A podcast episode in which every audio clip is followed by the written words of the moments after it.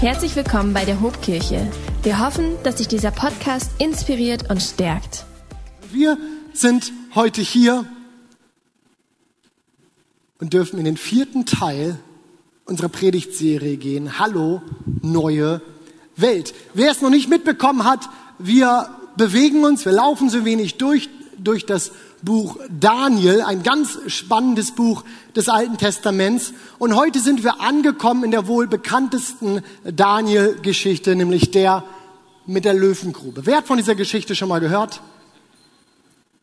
Einige. Die anderen, ich fasse sie uns gleich nochmal zusammen, aber ich möchte anhand dieses Themas, anhand dieser Geschichte uns ganz gerne mit hineinnehmen in ein Thema, das mir absolut unter den Fingernägeln brennt. Denn es geht heute um Anbetung. Und ich meine jetzt nicht nur den Part vom Gottesdienst, den wir gerade gehabt haben, auch wenn ich da auch nochmal nachher drauf eingehen werde. Aber überschrieben habe ich diesen Teil dieser Predigtserie mit dem Titel Der Kampf um deine Anbetung. Und ich nehme uns ein wenig rein mal in die Geschichte. Habt ihr Lust? Ihr seid noch so zurückhaltend. Vielleicht kriegen wir das hier noch so ein bisschen wach heute Morgen. Habt ihr Lust? Ja, das hört sich doch schon besser an. Kommt, ich nehme uns ein bisschen rein mit in diese Geschichte. Wer vorletzte Woche die Predigt von Pastor Matthias gehört hat, der hat vielleicht noch im Hinterkopf, dass Daniel, unser guter Mann hier aus der Geschichte, dem König Nebukadnezar sein Ende vorhergesagt hatte. Da war dieser Traum und vielleicht erinnert ihr euch mit dieser großen Statue und sowas und am Ende hat er gesagt, dein Reich wird zu Ende gehen und das war inzwischen der Fall. Nebukadnezar ist inzwischen Geschichte. Nach Nebukadnezar hat sein Sohn das babylonische Reich übernommen und auch der stirbt im letzten Vers des fünften Kapitels, als Babylon im Jahr 539 vor Christus von den Medern und Persern eingenommen wird. Der Meder Darius ist inzwischen König vom babylonischen Reich. Daniel, der in unseren ersten Geschichten noch ein Teenager war, noch so ein junger Kerl, ist das inzwischen auch nicht mehr. Er hat, ist inzwischen so das, das vierte Reich, in dem er lebt, ist man schätzt, man sagt, gute 80 Jahre muss der gute Mann sein. Wir haben heute Morgen im ersten Gottesdienst schon die Ehre gehabt, eine ältere Dame aus unserer Mitte, aus unserer Kirche hier zu ehren. Irene ist 90 Jahre heute geworden, war im Gottesdienst. Ganz so alt wie Irene war unser Daniel hier noch nicht, aber gute 80 Jahre. Ein alter, wirklich respektierter Mann inzwischen. Und als Darius dieses Reich jetzt übernimmt, dieses Reich neu sortiert, setzt er Daniel wieder ein als einen der Verwalter in seinem Reich, einen von dreien, was erstmal ungewöhnlich war, denn eigentlich, wenn ein König ein Reich einnahm und übernahm, dann tauschte man alle hohen Beamten aus, um alle alten Seilschaften, die irgendwie noch so da sein könnten, erstmal zu cutten, um richtigen Neustart zu machen, um zu wissen, so, ich bin derjenige, der hier führt, aber nicht Darius. Darius setzt Daniel ein als einen von drei Verwaltern über diesem neuen Reich. Und nicht nur das. Es dauert gar nicht lang und Darius sieht, was er in Daniel hat. Das hatte er auch vorher schon gehört, wahrscheinlich, sonst hätte er ihn nicht eingesetzt. Aber Daniel gewinnt ganz viel, ganz, ganz, ganz, eine ganz hohe Wertschätzung vom König.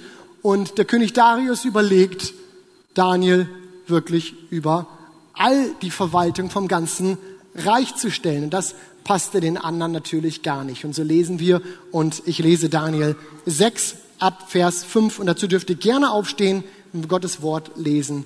Auch aus Respekt vor Gottes Wort stehen wir dazu auf. Da suchten die anderen königlichen Bevollmächtigten, ich habe sie gerade Verwalter hier genannt, aber hier steht königliche Bevollmächtigte und Statthalter, sie suchten einen Grund zur Anklage gegen Daniel bezüglich seiner Amtsführung, denn sie fanden ja nicht gut, dass König Darius den Kerl so toll fand. Aber Daniel führte sein Amt so zuverlässig und gewissenhaft aus, dass sie ihm nicht den geringsten Fehler nachweisen konnten. Sie fanden einfach keinen Grund zur Anklage oder Beschwerde. Da sagten sich die Männer, es gibt nur eine Sache, bei der wir Daniel fassen können. Das ist sein Glaube an seinen Gott. Daraufhin bestürmten die königlichen Bevollmächtigten und Statthalter den König und sagten zu ihm, lang lebe König Darius.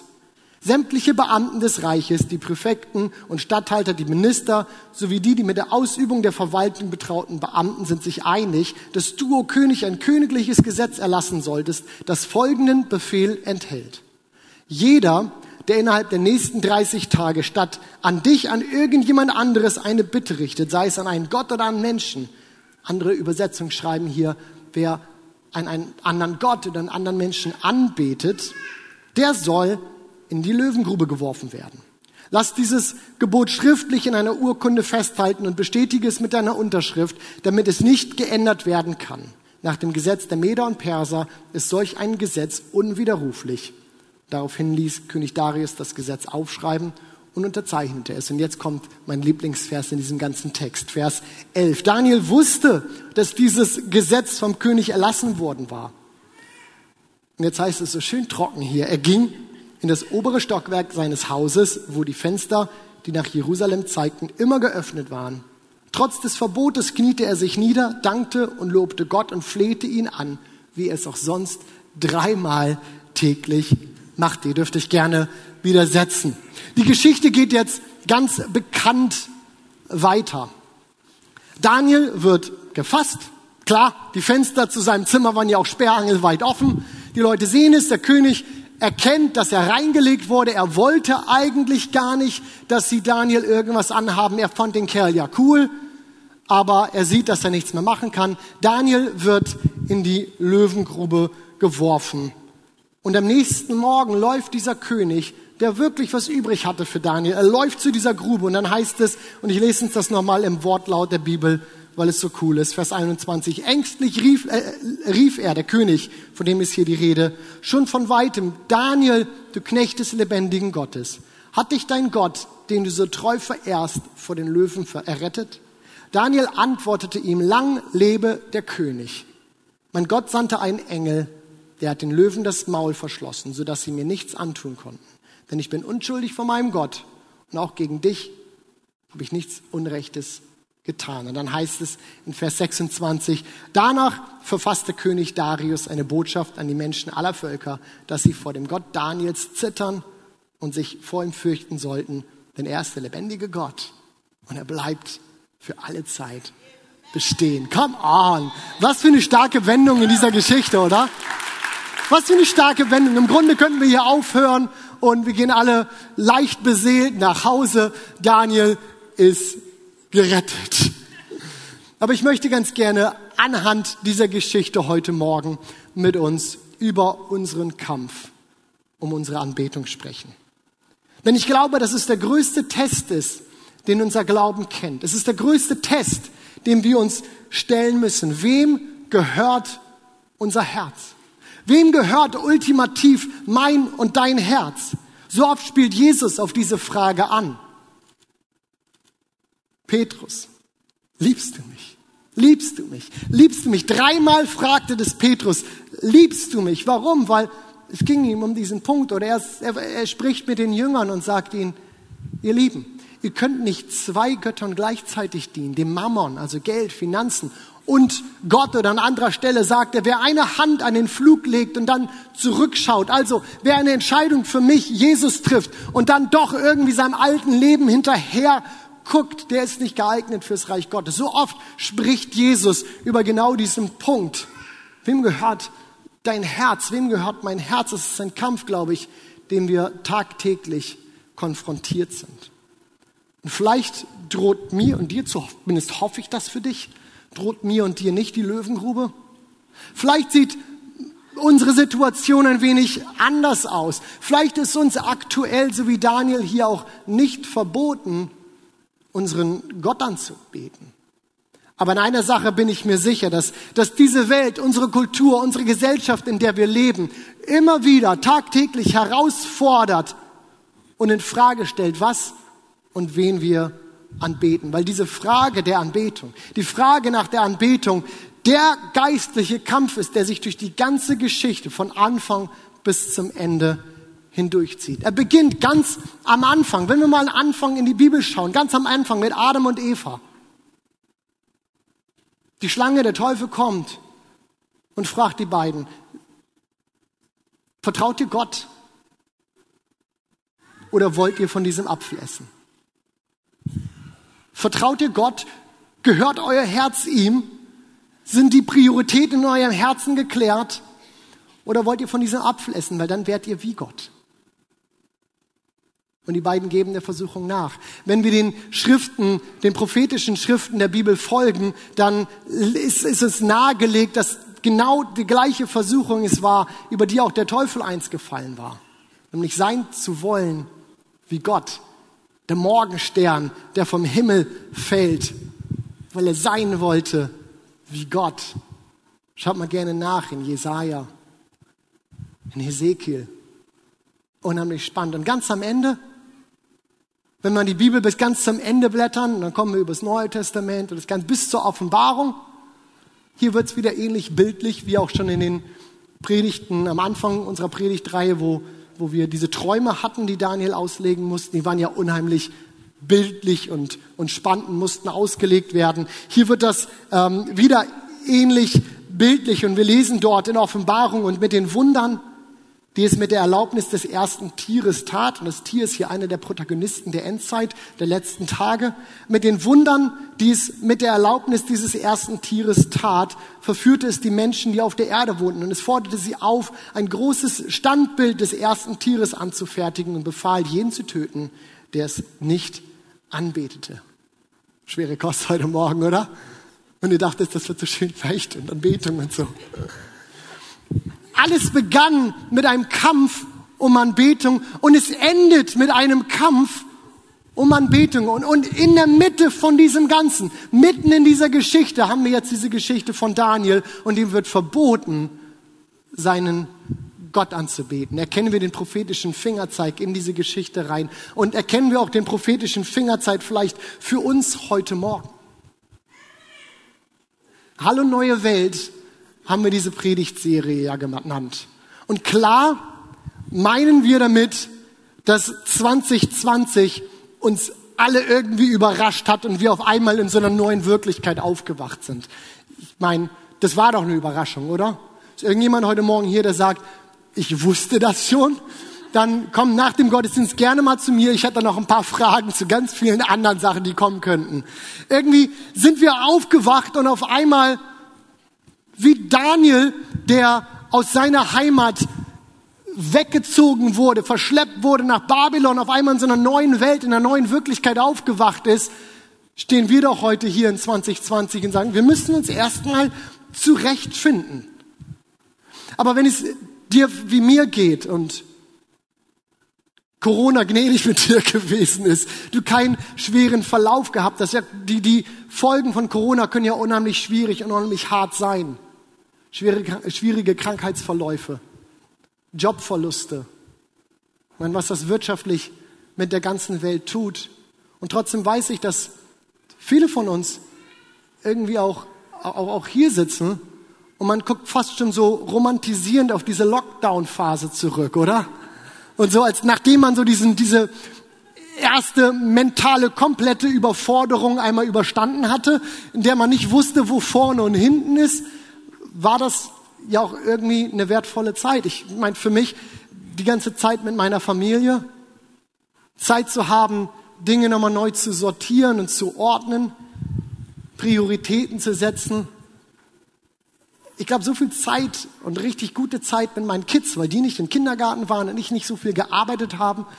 So eine gute Beziehung wie jetzt gerade hatten wir, glaube ich, hatten wir, glaube ich, nie. Und man guckt so fast so romantisierend darauf zurück. Aber, aber in jedem Fall ist dieses Jahr so eine Markierung, glaube ich, in unserem Leben, die wir nie vergessen werden. Corona wird irgendwann vorbei sein. Ich, das, das glaube ich. Und ich glaube, das hoffen und wünschen wir uns alle. Aber es wird immer eine Markierung in unserem Leben sein. Und so eine Markierung ist immer ein Punkt, an dem wir auch Entscheidungen treffen, in dem wir neu Anlauf nehmen, in dem wir sagen, okay, von jetzt machen wir die Dinge so wir retten gute Dinge mit oder du hast echt die schwierigste Zeit deines Lebens gerade und es, wir kommen da irgendwie wieder raus und sagen, danach heißt es jetzt aber, ich will mein Leben so gestalten. In diese Zeit möchte ich uns gerne herausfordern. Ich möchte uns ermutigen und ermahnen, uns die Frage zu stellen, wem gehört wirklich dein Herz? Wo stehen wir persönlich in diesem grundlegenden Kampf? Wie steht es um deine Anbetung? Und weil wir, Gott, weil wir oft erst erkennen, was wir konkret benennen, habe ich uns drei Bereiche mitgebracht, in, dieser, in denen dieser Kampf ganz konkret stattfindet. Und warum weiß ich, dass er dort stattfindet? Weil ich in jedem dieser Bereiche schon Schlachten verloren habe.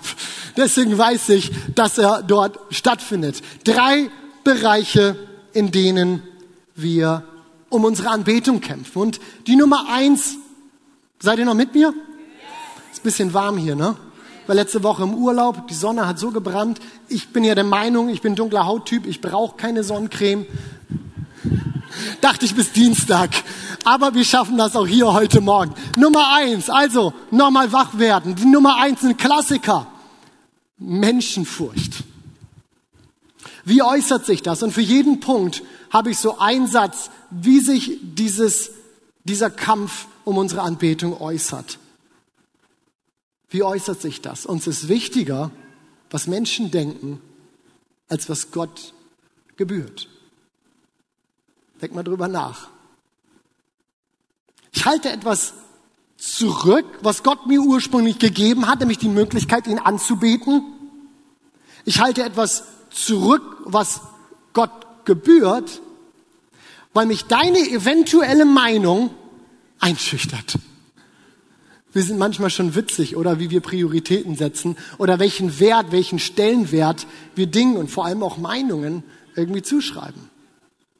Daniel aus unserer Geschichte hier, dem ging es dort ein bisschen anders. Ich will den Kerl, so cool er ist, ich will den gar nicht zu hoch stilisieren, aber an diesem Punkt, ach, der Kerl einfach mal Mut, oder? Dem war scheinbar ziemlich egal, was die anderen Leute denken, denn wir lesen in unserem Text, der König erlässt ein Gesetz, dass jeder, der irgendeinen anderen Menschen oder Gott anbetet, in die Löwengrube geworfen wird. Daniel geht nach Hause, er lässt die Fenster sperrangelweit offen. Man hätte die ja auch mal so, zumindest so ein bisschen schließen können. Aber nein, er lässt sie einfach mal offen und betet. Denn er wollte nichts ändern oder verstecken, was er für richtig hielt. Viel wichtiger war ihm nämlich, was, was Gott von ihm dachte. Und das war für ihn die entscheidende Größe, die sein Handeln bestimmte. Und deswegen blieb er bei seinen Routinen. Er blieb einfach bei dem, was er für gut und für richtig weiß. Und setzt Gott über all die anderen Dinge, die irgendwas von ihm wollen oder irgendwas von ihm erwarten. Hat sich in meiner in der Vorbereitung auf diese Predigt über diesen Punkt so nachgedacht habe, habe ich gedacht, das fordert mich, das fordert mich richtig heraus. Denn obwohl mir keine Löwengrube droht, obwohl mir manchmal vielleicht nur die eventuelle Abneigung von irgendjemandem droht, fällt es mir manchmal so schwer, einfach zu dem zu stehen, was ich tief in meinem Herzen noch glaube. Und es ist schon peinlich, das als Pastor zuzugeben. Manchmal fällt es mir so schwer, einfach zu dem zu stehen, was ich glaube. Und, und, und, und, und wir, wir reden dann so um den heißen Brei oder wir lassen Dinge erklärbarer dastehen, als sie eigentlich sind, anstatt einfach zuzugeben, ich kann es nicht erklären, ich glaube es einfach.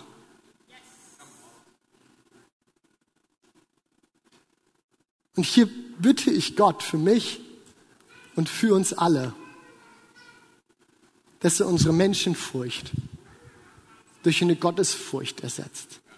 Und Gottesfurcht ist keine Furcht oder Angst vor Gott, könnte man jetzt ja auch meinen. Nein, Furcht ist nie ein Motiv, mit dem Gott uns zu irgendwas bringen möchte. Vielmehr ist Gottesfurcht eine Ordnung der Autoritäten in meinem Leben, in dem mir wichtiger wird, was Gott gebührt, als es Menschen denken. Das ist Gottesfurcht. Eine Ordnung der Prioritäten in meinem Leben, in denen mir wichtiger wird, was Gott gebührt, als was andere Menschen denken. Der Psalmist drückt es in Psalm 111 so aus. Ehrfurcht vor dem Herrn ist der Anfang wahrer Weisheit. Und klug sind alle, die sich danach richten. Der erste Bereich, in dem dieser Kampf und unsere Anbetung stattfindet. Menschenfurcht. Was ist die Nummer zwei? Die Nummer zwei habe ich benannt und überschrieben mit Vertrauen. Und nicht, weil wir sie naiverweise irgendwie hätten, sondern weil es uns oftmals fehlt. Und wie äußert sich das? Wir sind unsicher, ob Gott hält, was er verspricht. Und in Konsequenz nehmen wir die Dinge selbst in die Hand. Wir reden, reden uns das dann gerne zwar irgendwie zurecht, so nach dem Motto, der Mensch denkt, Gott lenkt. Ähm, ich würde ja, aber ich würde ja auch in die Gemeinde reingeben, wenn dann meine Finanzen irgendwie gerade besser wären. Oder in meinem Herzen weiß ich zwar, dass es Zeit ist, meinen Job zu verlassen, aber was, wenn ich mich dann doch verhört hätte und man, das muss ja auch so funktionieren. Wir setzen unser letztes Vertrauen nicht in Gott, sondern nehmen die Dinge selbst in die Hand. Anders Daniel. Schauen wir uns seine Geschichte nochmal an. Daniel war ja ein angesehener Mann in diesem Königreich. Haben wir gerade gelesen. Man mit über 80 Jahren und das war jetzt das, das, zum wiederholten Mal, dass er so eine, so eine wichtige Position inne hatte. Er hätte ja einfach zum König gehen können und sagen, hey, junger Mann oder alter Mann oder Mann, das wissen wir sicher. Ähm, ich glaube, du wurdest reingelegt, das kann nicht in deinem Interesse sein, ist auf jeden Fall nicht in meinem Interesse. Was machen wir jetzt? Macht er nicht. Macht er nicht. Denn scheinbar wusste Daniel in seinem Herzen, dass es nicht an der Zeit war, Dinge zu regeln. Wer kennt das? Dinge regeln. Daniel wusste in seinem Herzen, dass es nicht an der Zeit war, Dinge zu regeln. Stattdessen lässt er die Dinge in Gottes Hand. Mann, wie Dinge, gerne regel ich die Dinge und lass sie nicht in Gottes Hand. Kennt das irgendjemand? Vertrauen, was für ein Schatz, wenn wir es haben. Aber was können wir tun, wenn es uns fehlt? Ich glaube, dass ein erster Schritt sein kann, es sich erstmal eins zu gestehen. Denn es ist schwer, etwas zu besiegen, was wir nicht benennen können. Gott, es fehlt mir an Vertrauen in Bezug auf diese Beziehung. Gott, ich kann dir in meinen Finanzen nicht vertrauen oder was auch immer es vielleicht gerade sein kann. Ich glaube, dass Gott da so viel großzügiger mit uns ist, als wir manchmal glauben. Wer von euch kennt die Jahreslosung von diesem Jahr? Einige, ja. Den Rest helfe ich mir eben aus Apache. Ich glaube, was ein cooles Statement, oder? Semikolon, hilf meinem Unglauben. Ich glaube, hilf meinem Unglauben. Wusstest du, dass man dieses Wort, was hier für Glauben steht, das griechische Wort Pistis, genauso auch mit Vertrauen übersetzen könnte? Es ist ein und dasselbe Wort. Und was wäre, wenn wir die beiden Worte in diesem Vers jetzt einfach mal austauschen? Dann würde da doch sowas stehen wie, ich vertraue dir. Und irgendwie auch dann wieder nicht. Gott hilf mir. Kann sich irgendjemand damit identifizieren? Vertrauen. Was für ein Schatz, wenn wir es haben.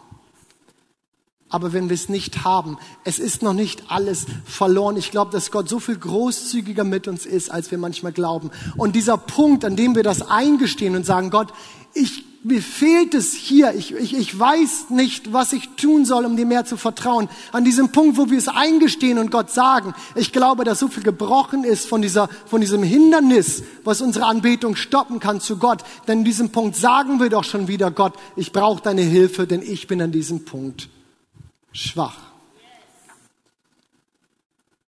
Also lasst uns mit Gott reden, wenn es uns an Vertrauen fehlt.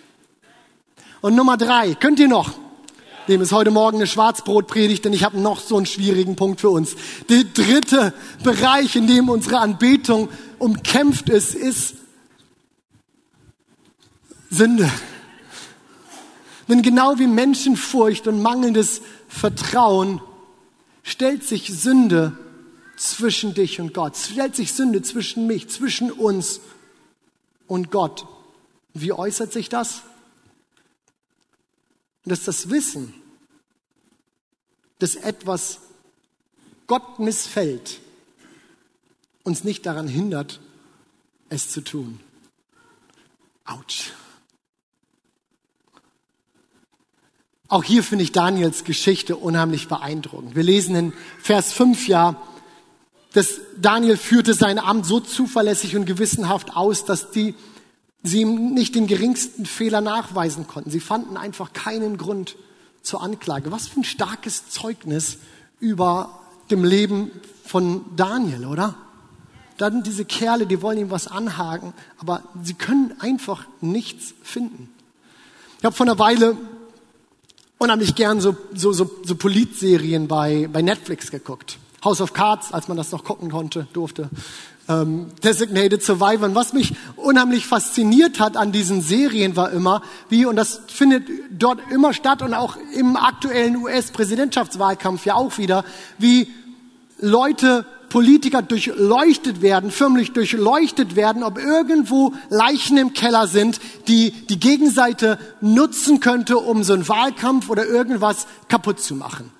Alles wird umgedreht und es, es wird auch von, von nichts zurückgeschreckt, um irgendwie einen, einen, einen, einen dreckigen Kampf daraus zu machen, um die Gegenseite irgendwie kaputt zu machen.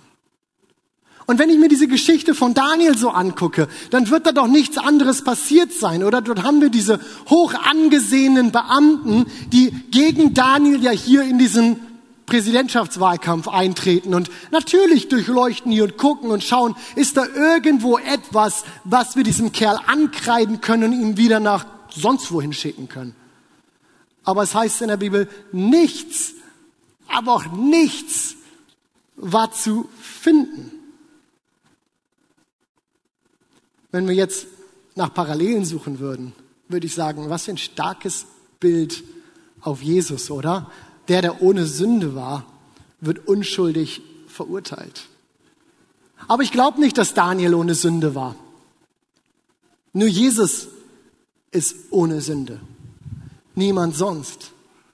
Warum also konnten die Leute bei Daniel nichts finden? Ich glaube, dass Daniel durchaus Fehler gemacht hat. Ich glaube, dass er auch mal Mist gebaut hat, dass er auch mal voll daneben gegriffen hat. Aber es gab keine Geheimnisse. Es gab vielleicht nichts Verborgenes. Und vielleicht machte genau das den Unterschied aus. Denn es war nichts auszugraben, weil alles schon offen lag. Vielleicht machte das bei Daniel den Unterschied aus. Vielleicht, aber ich weiß, dass es ganz sicher für dich und für mich den Unterschied macht. Denn wir alle bauen doch mal Mist.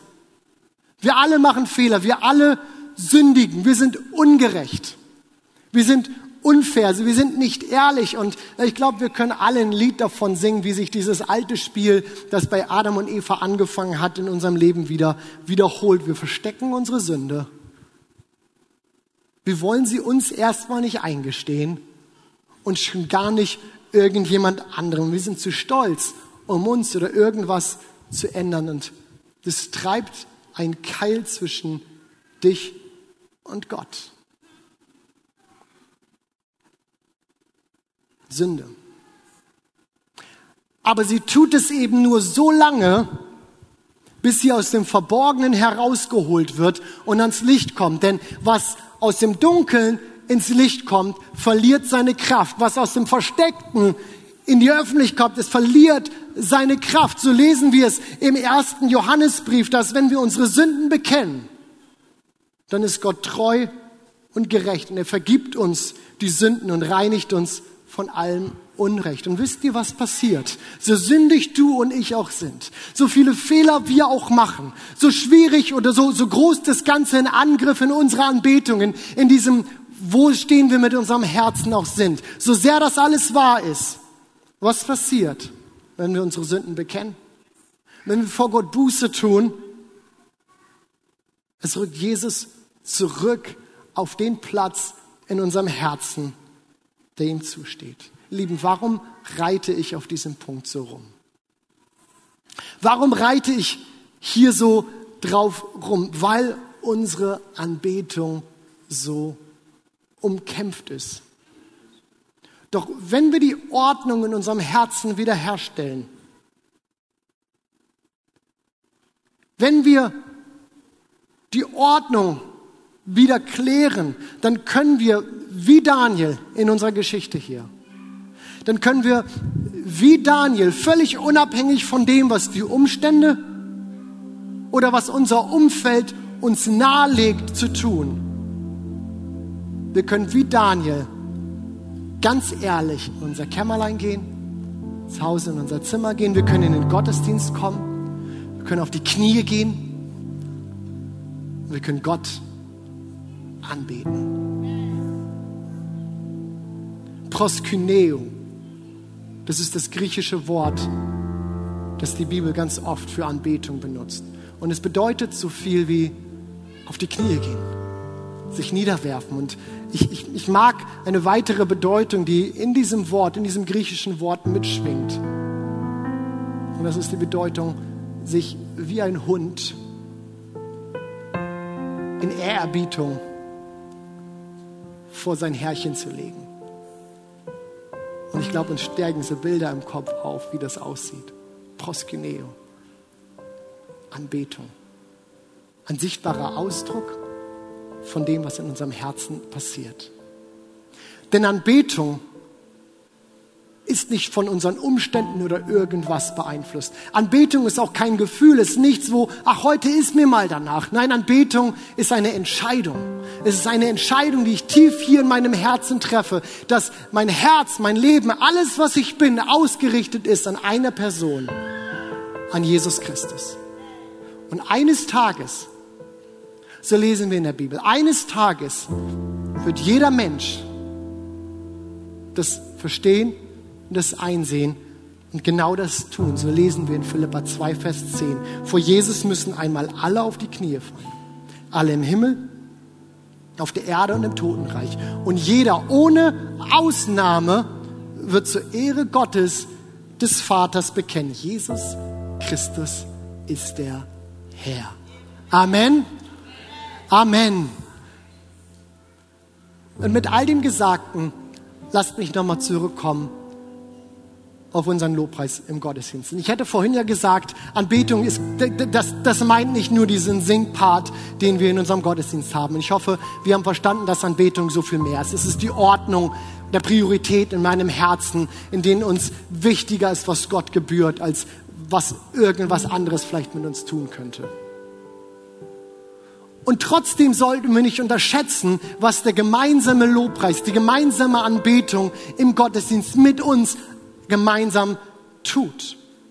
Was für eine Kraft bitte liegt da drin, wenn wir alle zusammen unsere Herzen ausrichten und in diesem, diesem über die Zeiten hinweg tobenden Kampf, ich weiß, ich werde jetzt pathetisch, in diesem Kampf gemeinsam Stellung beziehen und sagen, du bist der Herr. Du bist Gott. Dir gebührt die Ehre. Wenn wir unsere Sorgen, unsere Befindlichkeiten, das, was, was, was uns vielleicht sonst noch beschäftigt, wenn wir es einfach mal beiseite stellen und sagen, würdig bist nur du, Herr. Dir gehört das Lob. Dich wollen wir anbeten.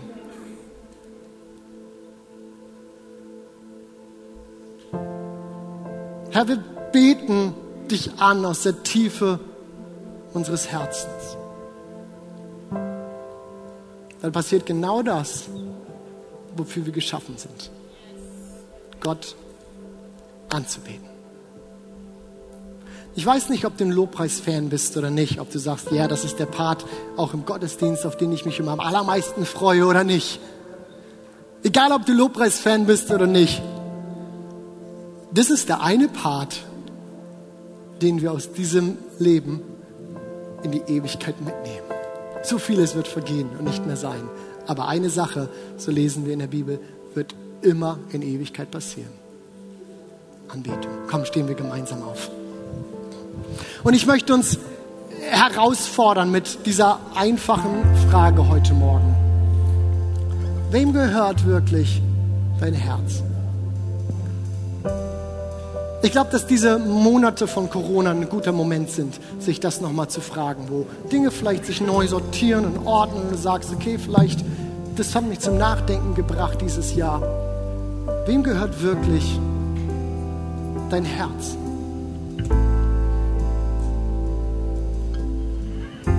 Und wenn du hier irgendwas zurechtrücken möchtest, dann werde ich gleich ein Gebet sprechen und ich lade dich ein, das mit mir mitzusprechen oder nachzusprechen. Vielleicht zum allerersten Mal, weil du hier bist und erkennst, diese Ordnung in meinem Herzen ist nicht geklärt. Jesus gehört nicht mein Leben. Aber ich würde das heute Morgen gerne ändern. Dann lade ich dich genauso dazu ein, das mitzusprechen, als wenn du es hier zum 50., zum 70., zum 100. Mal tust, weil du merkst, hier ist etwas, das musst und das willst du wieder in Ordnung bringen. Und sagen, Gott, will das neu ordnen. Du bist die Nummer eins. So komm, sprich mir nach. Jesus, ich danke dir, dass du auf diese Welt gekommen bist. Um all meine Unzulänglichkeiten auszuräumen. um all meine Unzulänglichkeiten. Und heute Morgen möchte ich das in Anspruch nehmen. ich möchte dir mein Herz geben. Ich will, dass du mein Gott bist. Und ich will, dass alles andere beiseite geht.